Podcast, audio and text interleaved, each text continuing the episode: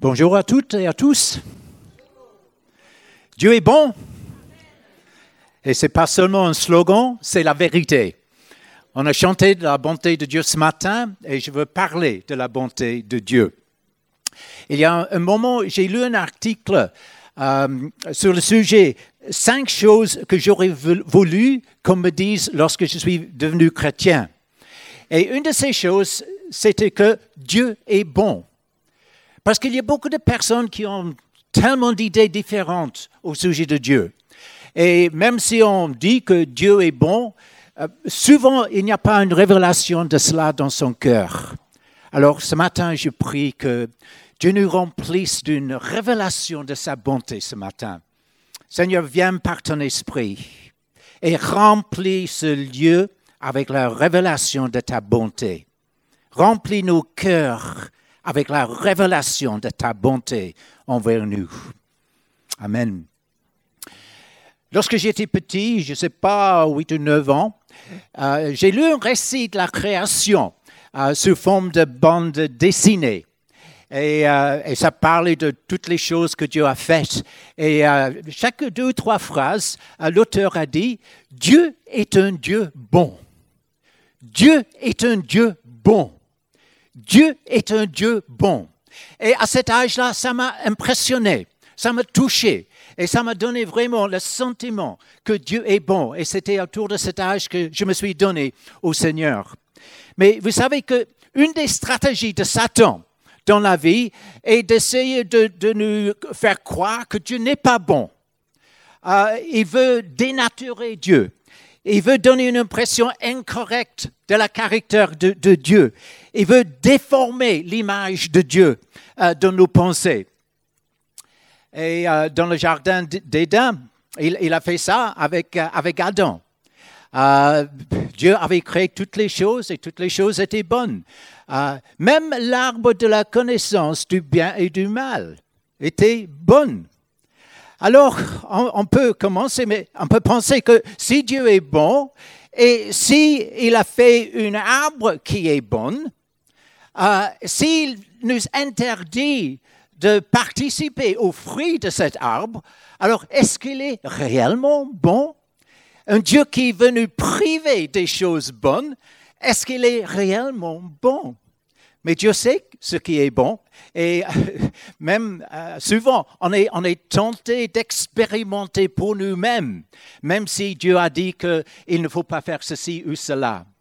Alors, euh, parfois, souvent dans la vie, on est tenté de penser que peut-être Dieu n'est pas tellement bon qu'il y a des, friandises sous la table qu'il ne veut pas nous donner. Il y a des choses qu'il veut nous, euh, nous priver.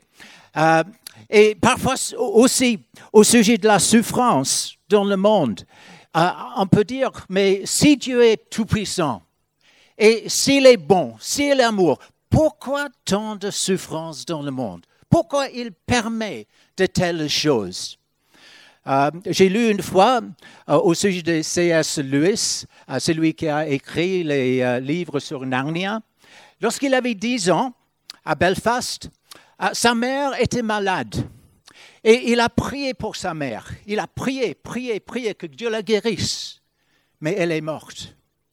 Et à partir de ce moment-là, il, il, a décidé de ne plus croire en Dieu. Alors il est devenu athée.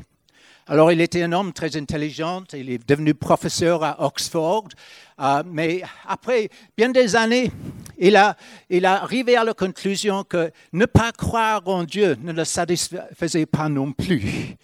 Et euh, une nuit, il a passé la soirée avec euh, Tolkien, l'auteur de, des, des Anneaux, oui, la trilogie des Anneaux, et il a parlé de Dieu et de la foi en Dieu.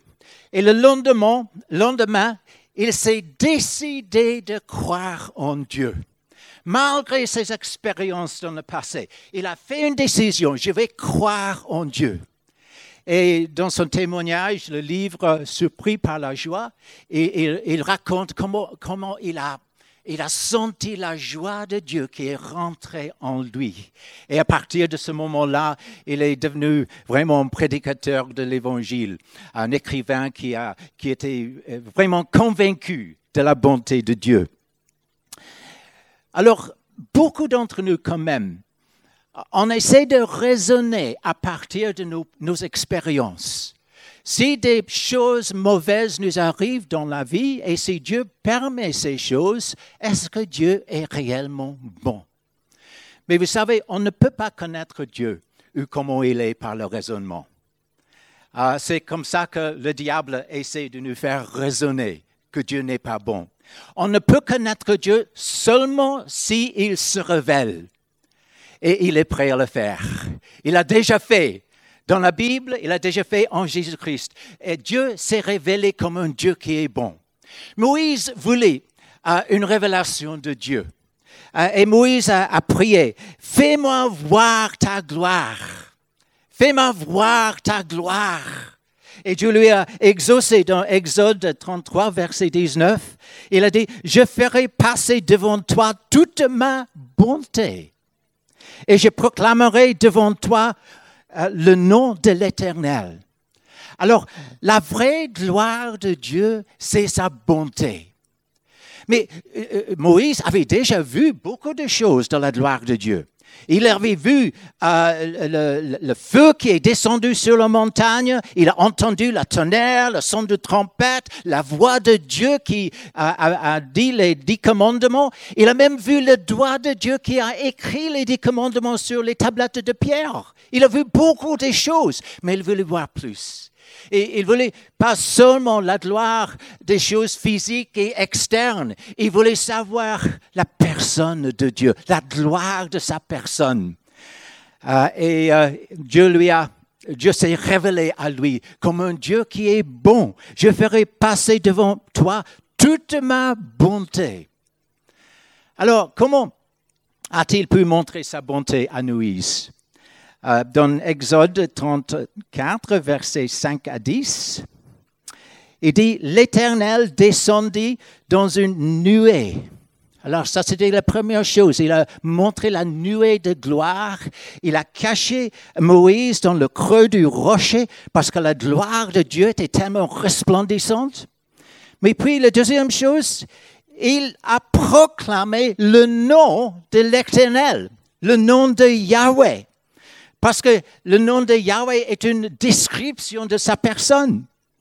Et l'Éternel passe devant lui et s'écria, l'Éternel, l'Éternel, ou dans l'hébreu, Yahweh, Yahweh, Dieu miséricordieux et compatissant, lent à la colère, riche en bonté et en fidélité, qui conserve son amour jusqu'à mille générations, qui pardonne l'iniquité, la rébellion, et le péché, mais qui ne tient point le coupable pour innocent, et qui punit l'iniquité des pères sur les enfants et sur les enfants des enfants jusqu'à la troisième et la quatrième génération. Alors, Dieu se révèle dans cette proclamation, et il y a cette expression dans ce verset en français, il y a sept mots-clés en hébreu. Et c'est un peu comme euh, la lumière qui passe par un prisme et qui, devient un spectre splendide de cette couleur. Alors, la bonté de Dieu, lorsque c'est euh, décrit dans la parole du Seigneur, lorsque ça euh, sort de la bouche du Seigneur, il y a cette facette de la bonté de Dieu, cette facette magnifique et merveilleuse qui explique un peu plus la bonté de Dieu. Dieu se dévoile dans sa beauté. Et, euh, il, fait, plus que parler, parce que Dieu agit pour démontrer ses qualités.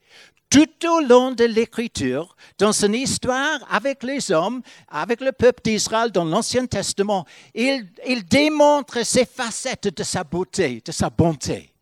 Et aussi dans la personne de Jésus-Christ. Il incarne ce que c'est que la bonté de Dieu. Et si on veut savoir vraiment ce que c'est la bonté dans toutes ces sept facettes, on n'a qu'à regarder à Jésus. Parce que Jésus est, l'image de Dieu. Il est le reflet parfait de Dieu. Et il, il montre sa bonté. Et Dieu est en train de le faire aussi à travers nous, par le Saint-Esprit. Il est en train d'incarner sa vie en nous afin que nous puissions démontrer au monde la bonté de Dieu. Et si le monde ne voit pas la bonté de Dieu telle qu'il est, souvent c'est parce que il y a beaucoup d'entre nous qui portent son nom, mais qui ne portent pas son caractère.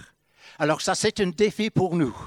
Alors Dieu veut démontrer ses qualités, Dieu le Père le fait dans ses relations avec les gens partout dans la Bible. Dieu le Fils le fait euh, dans la personne de Jésus-Christ et Dieu le Saint-Esprit le fait à travers nous.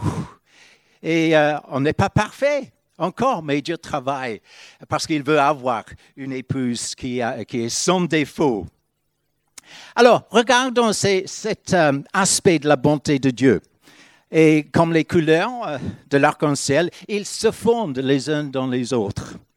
Alors, premièrement, Dieu est miséricordieux. Le hébreu, rakum, veut dire plein de miséricorde et de compassion. C'est-à-dire que Dieu est sensible à nos faiblesses, à nos difficultés. Euh, et dans le ministère de Jésus, on voit qu'il a démontré sa compassion et sa miséricorde. Et c'est parce qu'il est sensible et parce qu'il compatit avec nos faiblesses qu'il peut rendre miséricorde à nous. Il est dit dans Matthieu 9, 36, voyons la foule, il fut ému de compassion pour elle, parce qu'elle était languissante et abattue comme des brebis qui n'ont pas de berger. Ah, Jésus a senti cela. Il a senti les besoins des gens. Il a pu compatir avec les faiblesses des gens. Et c'était pour cela qu'il voulait les guérir. Il voulait les apporter la bonne nouvelle. Alors Dieu est un Dieu qui est compatissant et qui est miséricordieux envers nous. Dans le psaume 103, verset 12, 13, il dit, comme un père a compassion de ses fils, le Seigneur a compassion de ceux qui le craignent, car il sait de quoi nous sommes formés. Il se souvient que nous sommes poussière. Alors le Dieu qui nous a fait, il sait de quoi il nous a fait. Il connaît bien nos, faiblesses. Alors il, il compatit avec nous et il nous rend la miséricorde. Merci Seigneur pour cette expression de ta bonté. Merci que tu es miséricordieux envers nous. Quelle expression de la bonté de Dieu. Mais puis, deuxièmement, Dieu est plein de grâce. Euh, le mot hébreu, kanun, veut dire clément ou plein de grâce envers les hommes. Donc il s'agit de la faveur de Dieu envers nous. Et la grâce, ça inclut la miséricorde, mais ça va plus loin. Euh, on peut l'expliquer comme ceci. Si la justice est de nous donner ce que nous méritons, donc le jugement, la peine de nos péchés. Si la justice est de donner ce que nous méritons, la miséricorde est de ne pas nous donner ce que nous méritons. Donc, de nous acquitter de nos péchés. Mais la grâce va plus loin. La grâce est de nous donner ce que nous ne méritons pas. Donc le don de la justice de Dieu, d'être revêtu de la justice de Dieu, d'être né de nouveau, de devenir les enfants de Dieu. Et ce n'est pas seulement que Dieu nous pardonne, mais il nous change. Si un homme est en Christ, il est une nouvelle créature. Alors ça, c'est la grâce de Dieu. Et on voit ça dans le Père prodigue, donc le Père du Fils prodigue. Ah, mais c'était le Père qui était prodigue avec sa grâce. Parce que le Fils, lorsqu'il a reconnu qu'il a péché contre le Père, il est, revenu, il est venu vers le Père, il a dit, mais Père, j'ai péché, contre le ciel et contre toi. Euh, fais-moi un de tes serviteurs. Mais le Père, il a fait plus que cela. Ça aurait été le pardon. Ça aurait été la miséricorde de, de lui donner une place dans sa maison. C'était mieux que chez les cochons d'être dans la maison du Père comme serviteur. Mais Dieu est allé plus loin, euh, et, ce Père est allé plus loin. Il lui a revêtu des plus beaux vêtements. Il a mis l'anneau sur son doigt, ses sandales sur ses pieds. Il a rétabli dans le lieu de fils, héritier dans la famille. Alors ça, c'est la grâce.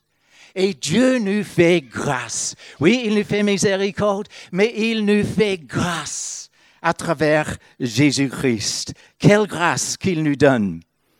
Et puis, troisièmement, Dieu est lent à la colère.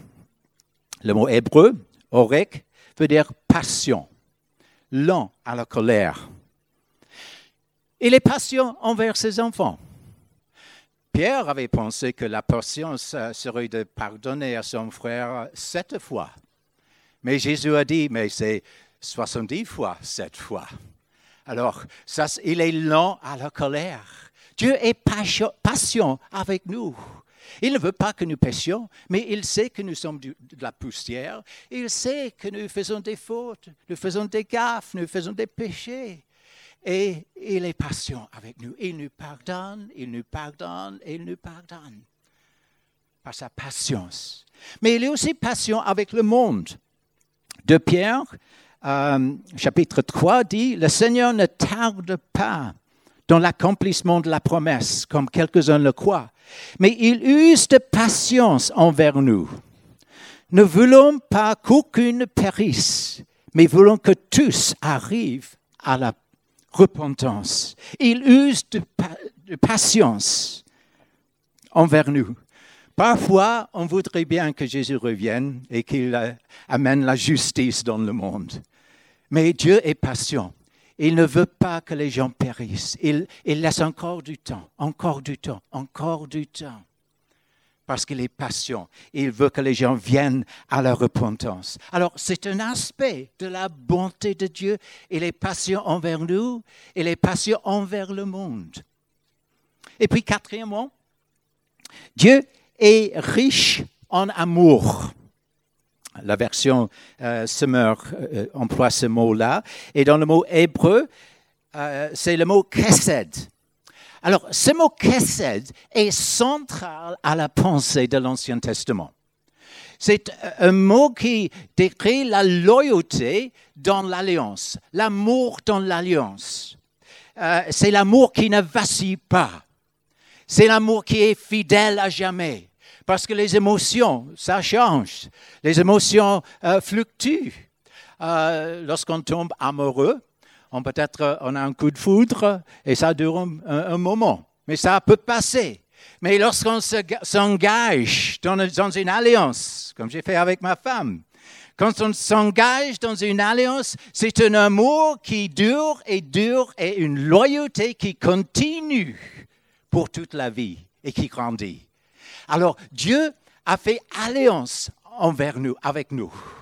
Et cette, alliance, la chose centrale de cette alliance, c'est cette chesed, cet amour qui dure, sa fidélité, sa loyauté envers nous. Il est riche en amour. Et l'amour de Dieu est ancré dans cette alliance et ça ne vacille pas, ça ne change pas avec, avec le temps. L'expression suprême de son amour, c'est en Jésus son Fils qui a quitté la gloire du, ciel euh, pour naître dans une étable. Il a fait du bien pendant toute sa vie pour guérir les gens, nourrir euh, les affamés, euh, pour ressusciter les morts. Et finalement, il s'est donné lui-même à la croix pour prendre la peine de nos péchés par son amour pour nous. Alors Jésus, c'est l'incarnation de cet amour de Dieu, cet amour fidèle. Et il n'y a rien qui peut nous séparer de cet amour. Quoi qu'il nous arrive dans la vie, il n'y a rien qui peut nous séparer de son amour. C'est une alliance qu'il a faite avec nous. C'est une alliance qui dure éternellement. Une alliance d'amour. C'est un mot formidable et c'est le mot central dans cette expression de, la bonté de Dieu, cette chesed, euh, euh, cet amour dans l'alliance. Et David, il avait compris un peu ce concept de chesed, de l'amour de l'alliance. Et il avait fait alliance avec Jonathan. Ils étaient des amis les uns avec les autres. Et il a fait alliance pour sceller cette relation. Et lorsque Jonathan est mort, euh, David a posé la question. il a dit, reste-t-il encore quelqu'un de la maison de Saoul afin que je lui fasse du bien? C'est le mot chesed. Afin que je lui fasse du bien à cause de Jonathan. Parce que la nature des alliances, c'était que ça continuait pour les enfants et les petits-enfants, les alliances. Alors, David avait fait une alliance avec Jonathan. Et il voulait, il voulait exprimer la fidélité envers cette alliance, même après Jonathan est mort. Alors il a, il a cherché, est-ce qu'il y avait quelqu'un de, leur maison? Et on a trouvé Mephibosheth, qui était paralysé, euh, qui était loin, qui avait peur de David. Euh, parce qu'il pensait que, parce que son grand-père Saoul voulait tuer David, euh, il, n'a pas cru que David aurait quand même de, la fidélité envers l'alliance. Mais David a été fidèle à cette alliance. Et il a amené Mephibosheth, il l'a fait manger à sa table pour le reste de sa vie. C'est une expression de la miséricorde, la grâce, l'amour, la fidélité à l'alliance euh, que David a faite. Alors, cette alliance, merci Seigneur, merci Seigneur pour cette alliance et pour cet amour euh, qui nous garde. Et, il est dit, il conserve son amour jusqu'à mille générations. Mille générations, c'est la fidélité de Dieu. Euh, cinquièmement, Dieu est riche en fidélité. Alors, comme j'ai dit, les, couleurs de l'arc-en-ciel se fondent l'une aux autres. Alors, on voit encore, c'est un autre aspect, mais c'est lié encore euh, avec la chesed. Et le mot ici, c'est emet, qui veut dire fidélité et vérité, loyauté, euh, fiabilité. C'est-à-dire, on peut toujours compter sur lui. Il est toujours le même. Il ne change pas. Lorsqu'il donne des promesses, il garde sa parole. Il est fidèle à ses promesses. Merci Seigneur, tu es fidèle à toutes les promesses que tu nous as données dans ta parole. La fidélité de Dieu est quelque chose de, euh, très important. Dans l'Apocalypse 19, il est dit, puis je vis dans le ciel ouvert, et voici paru un cheval blanc. Celui qui le montait s'appelle fidèle et véritable. Et il juge et combat avec justice. Jésus est le fidèle et véritable. Et c'est lui qui va juger le monde. Celui qui est fidèle à la vérité. Lorsque Jésus était sur la terre, il était fidèle de nous enseigner la vérité. Il nous enseigne la vérité au sujet du chemin à Dieu. Euh, les gens nous disent aujourd'hui, mais il y a beaucoup de chemins envers Dieu. Mais Jésus a dit, non, il n'y a qu'un seul chemin. Je suis le chemin, la vérité et la vie. Nul ne vient au Père que par moi. Il était fidèle à dire ce qui était la vérité, même si les gens ne l'aimaient pas. Il était fidèle à nous dire comment aller au ciel. Il était fidèle à enseigner sur l'enfer, sur le jugement, sur les choses qu'on n'aime pas. Mais il était fidèle à enseigner la vérité. Il est euh, le fidèle et le véritable. Les gens veulent nous tromper. Les religions veulent nous tromper parce que le diable est trompeur. Mais Dieu ne trompe pas. Jésus ne trompe pas. Il nous a dit la vérité. Et si on veut savoir la vérité au sujet de l'avenir, c'est Jésus. C'est dans sa parole qu'on le trouve. Alors, c'est une expression de sa bonté, qu'il est fidèle et véritable. Et sixièmement, Dieu pardonne. Le mot hébreu, c'est noso. Et ça veut dire porter, se charger d'eux, enlever. Le comment de la, euh, du pardon de Dieu est important.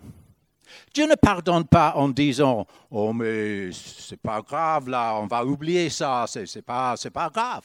Non, le péché, c'est grave. C'est grave. Et Dieu pardonne, il dit ici, l'iniquité, la rébellion et le péché. Et l'iniquité, c'est la perversité dans le cœur humain, c'est la méchanceté, c'est notre nature corrompue, notre nature pécheresse, héritée d'Adam.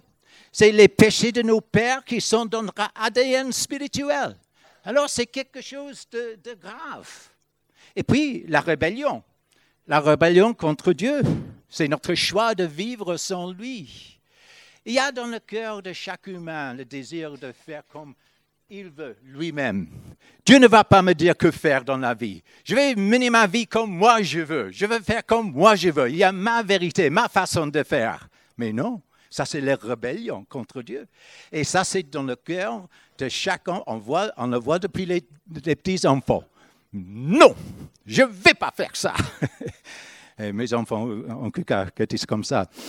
C'est la rébellion qui est là dans le cœur humain. Et puis le péché, la transgression de ses lois, de faire ce euh, qu'il nous a dit de ne pas faire et de ne pas faire ce qu'il nous a dit de faire. Alors, toutes ces choses, euh, Dieu les pardonne. Mais comment? Il les pardonne en les prenant sur lui-même, en se chargeant lui-même de notre iniquité, de notre péché, de notre rébellion, et de porter la conséquence en lui-même. Il l'enlève de nous. Il enlève la culpabilité, il enlève l'iniquité, il enlève la rébellion, il enlève le péché. Il le prend sur lui-même. Il est dit en Isaïe 53, par sa connaissance, mon serviteur justifiera, juste, justifiera beaucoup d'hommes, et il se chargera de leurs iniquités. Quel Dieu, quel Dieu de bonté qui porte nos offenses pour nous. Alors il s'est livré à la mort pour porter la peine de nos offenses que nous aurions dû porter nous-mêmes. Il s'est livré à la mort pour notre iniquité, pour notre rébellion. Quelle bonté, quelle bonté, quel Dieu aucun autre Dieu dans aucune autre religion fait cela pour ses fidèles que notre Dieu qui se manifeste en Jésus-Christ. Et puis finalement, septièmement, Dieu punit avec justice. Alors le mot hébreu pakod veut dire visiter, punir, appeler pour demander ses comptes. Et le verset dit, il ne tient point le coupable pour innocent et qui punit l'iniquité des pères sur les enfants et sur les enfants des enfants jusqu'à la troisième et la quatrième génération. Le coupable qui se repent, Dieu le pardonne dans son grand amour et dans sa grâce. Mais le coupable qui ne se repent pas, il punit avec justice. Il faut qu'il y ait de la justice dans le monde. Dans la société, si on ne rend pas la justice à ceux qui font le mal, on se plaint de cela. Euh, on, revendique la justice, on réclame la justice, on veut justice, justice, justice. Et Dieu est un Dieu juste. Et les coupables qui ne se repentent pas, il est puni avec justice. Quand on parle de la justice de Dieu. Il faut regarder à la croix. Romains 3 nous dit, c'est lui que Dieu a offert comme une victime destinée à expier les péchés pour ceux qui croient en son sacrifice. Dieu montre ainsi qu'il est juste parce qu'il avait laissé impunis les péchés comme autrefois, commis autrefois, au temps de sa patience. Il montre aussi qu'il est juste dans le temps présent. Il est juste tout en déclarant juste celui qui croit en Jésus. Il est juste quand il punit les péchés de ceux qui ne croient pas. Mais il est juste aussi. Il est juste quand il pardonne les péchés de ceux qui croient en Jésus parce qu'il les a punis en Jésus. Tout péché doit être puni et tout péché sera puni, soit en Jésus, soit en nous-mêmes. Alors ça, c'est la justice parfaite de Dieu. c'est sa justice, c'est sa, grâce. Et ce, Dieu juste, ce Jésus juste, est celui qui a le, a le droit de juger le monde avec justice, parce qu'il a montré la justice. Alors, dans la croix de Jésus, la justice et la grâce de Dieu viennent ensemble. Ils sont réconciliés, euh, comme euh, euh, Nicolas a dit plus tôt, mais ils n'étaient pas en conflit vraiment, parce qu'ils sont deux facettes différentes de la, de la bonté de Dieu, la grâce qui pardonne et la justice qui punit les offenses. Alors en Jésus, on voit les deux ensemble, la grâce et la justice de Dieu. Alors merci Seigneur pour ta justice. C'est une expression de ta bonté.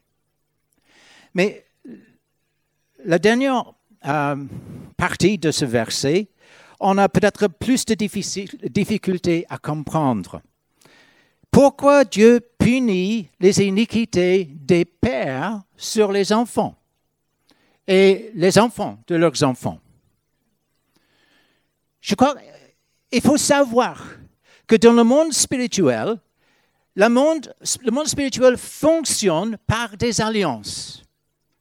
Les alliances que Dieu fait les alliances que Dieu fait avec l'homme. Dieu a toujours fait euh, les relations avec les hommes euh, depuis euh, Abraham. et puis avec l'enfant d'Israël, puis dans la Nouvelle Alliance, il, a, il a toujours fait des relations par alliance. Et dans les alliances que Dieu fait, c'est un moyen par lequel il fait du bien avec ceux qui sont alliés avec lui. Et il garde ses alliances pour mille générations, pour faire du bien avec ceux qui sont euh, en alliance avec lui. Mais le diable aussi, il agit par des alliances. Mais c'était des alliances de tromperie pour nous faire du mal. Et Dieu respecte les alliances. Même les alliances que les hommes ont faites avec Satan, je respecte ces alliances. Et Satan a trompé les gens, euh, souvent qu'ils ne savent pas que le, conséquence de leur alliance, les conséquences sur eux-mêmes, les conséquences sur leurs enfants, leurs descendants, c'est tout cela. Mais Dieu, dans sa grâce, il limite, il limite les conséquences à trois ou quatre générations entre, euh, euh, c'est, euh, pour, ceux qui sont alliance avec lui, c'est à mille générations qu'il bénit. Mais c'est une limitation qu'il fait sur les alliances que l'homme a faites avec Satan. Alors, le prix que Satan exige pour ceux qui font des alliances avec lui, souvent par l'idolâtrie, l'immoralité, le sang innocent et, tout ça, on fait des alliances avec les, le malin sans le savoir.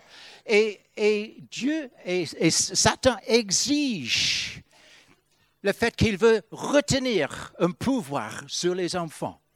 Mais Dieu met la limitation dans sa bonté à cela. Il va plus loin que cela. Parce qu'il prend sur lui-même la malédiction. La malédiction.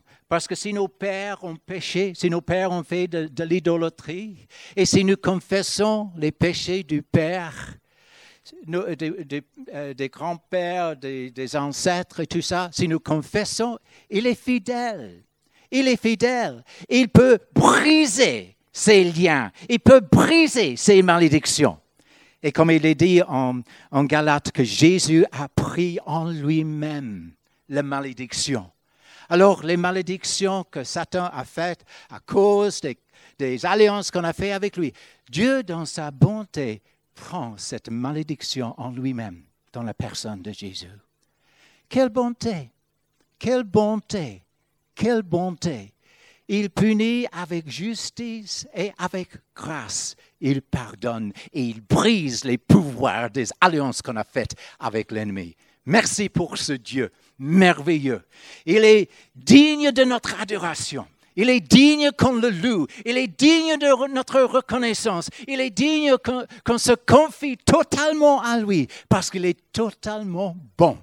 Sa miséricorde montre sa bonté sa, sa grâce montre sa bonté, sa patience, euh, son amour fidèle, sa fidélité. Euh, tous ces aspects montrent sa bonté, sa justice montre sa bonté. Il est fidèle à nous. Merci Seigneur. Mais le diable continue quand même à, vouloir nous faire, à, vouloir, à nous faire douter de la bonté de Dieu. Surtout quand les choses euh, difficiles nous arrivent dans le monde. Jésus a dit dans Jean 16, dans le monde, vous aurez à souffrir bien des afflictions. Alors, on vit dans une planète déchue. À cause de cela, le diable a toujours beaucoup d'influence. Et il y a toujours des choses qui vont nous arriver tant qu'on vit dans cette planète déchue. Il y aura des choses injustes. La vie n'est pas juste, mais Dieu est bon. La vie n'est pas juste, mais Dieu est toujours bon.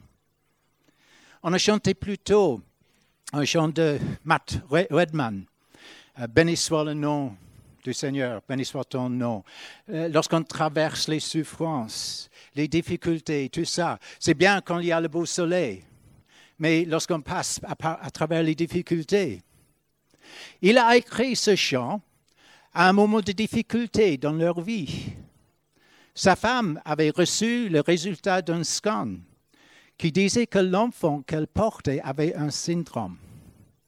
Alors normalement, les médecins voulaient avorter, mais ils se sont fiés à Dieu parce qu'ils voulaient croire que même dans cette situation, Dieu est bon.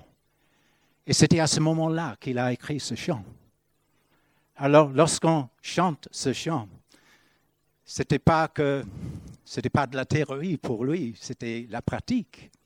Que dans cette situation de mauvaises nouvelles, il, il a choisi de dire et de chanter Dieu est toujours bon et digne de notre louange. Mais Dieu a fait un miracle pour eux. Le bébé est né sans problème. Alors, on peut dire, Dieu est bon. Dieu est bon.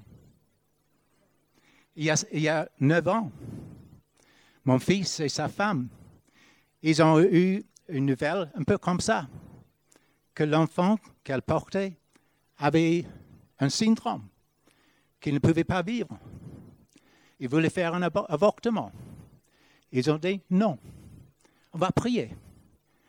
Mais les médecins voulaient vraiment faire un avortement. Ils ont, insisté, non, non, on va prier.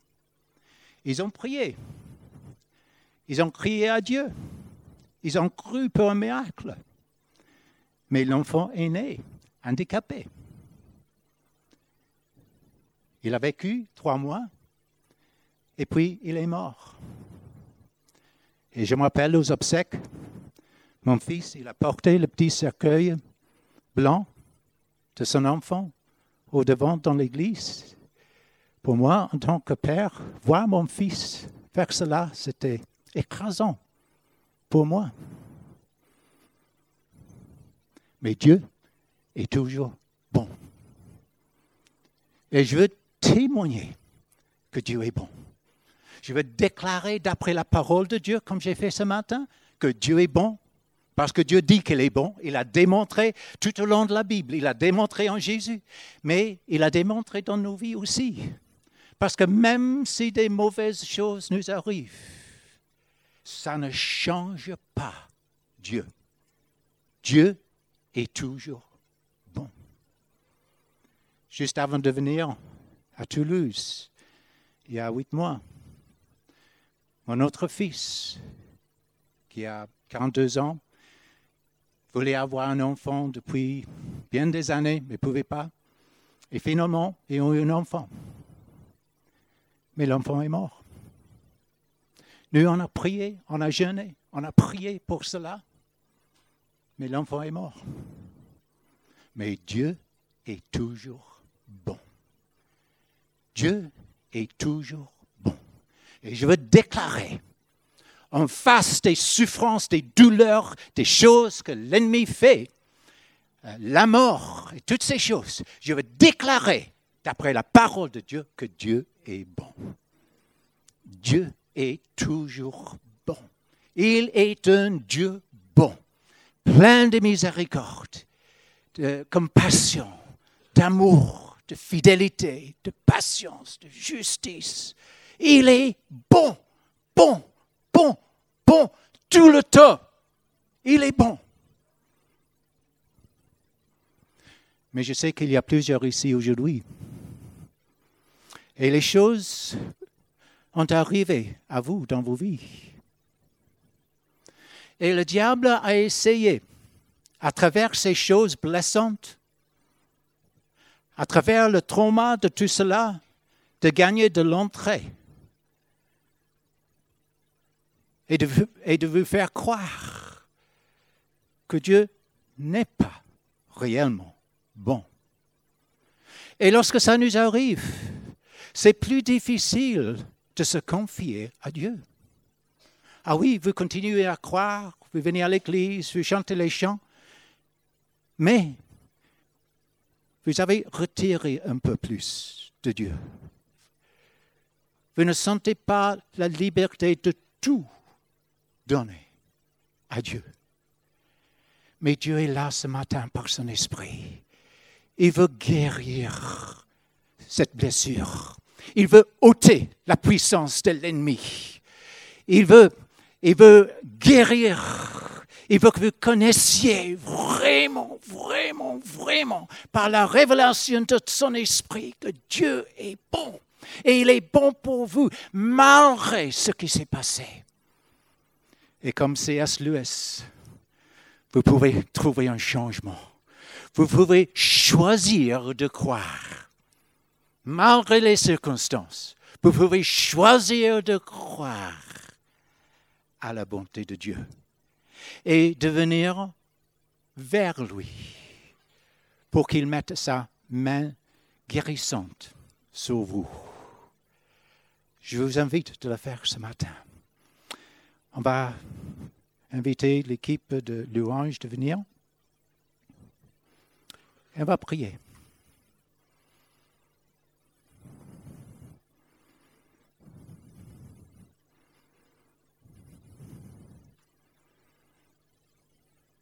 Et peut-être il y a aussi des personnes ici et vous n'avez jamais donné votre vie à Jésus. Vous n'avez jamais accepté son pardon. Vous n'avez jamais encore expérimenté la nouvelle naissance. Vous n'avez jamais donné votre vie à Jésus. Je vous invite à le faire ce matin. Je vous invite à le faire ce matin. Peut-être on peut se lever.